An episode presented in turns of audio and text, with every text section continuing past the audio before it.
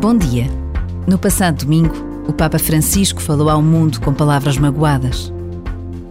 Com dor no coração, uno a minha voz à das pessoas comuns que imploram o fim da guerra. Que em nome de Deus se ouça o grito de quem sofre e se coloque fim aos bombardeamentos e ataques. Que se aponte real e decididamente às negociações e que se abram corredores humanitários efetivos e seguros. Por vezes, basta a pausa de um minuto para nos unirmos ao mundo, aqui e agora, numa verdadeira oração pela paz.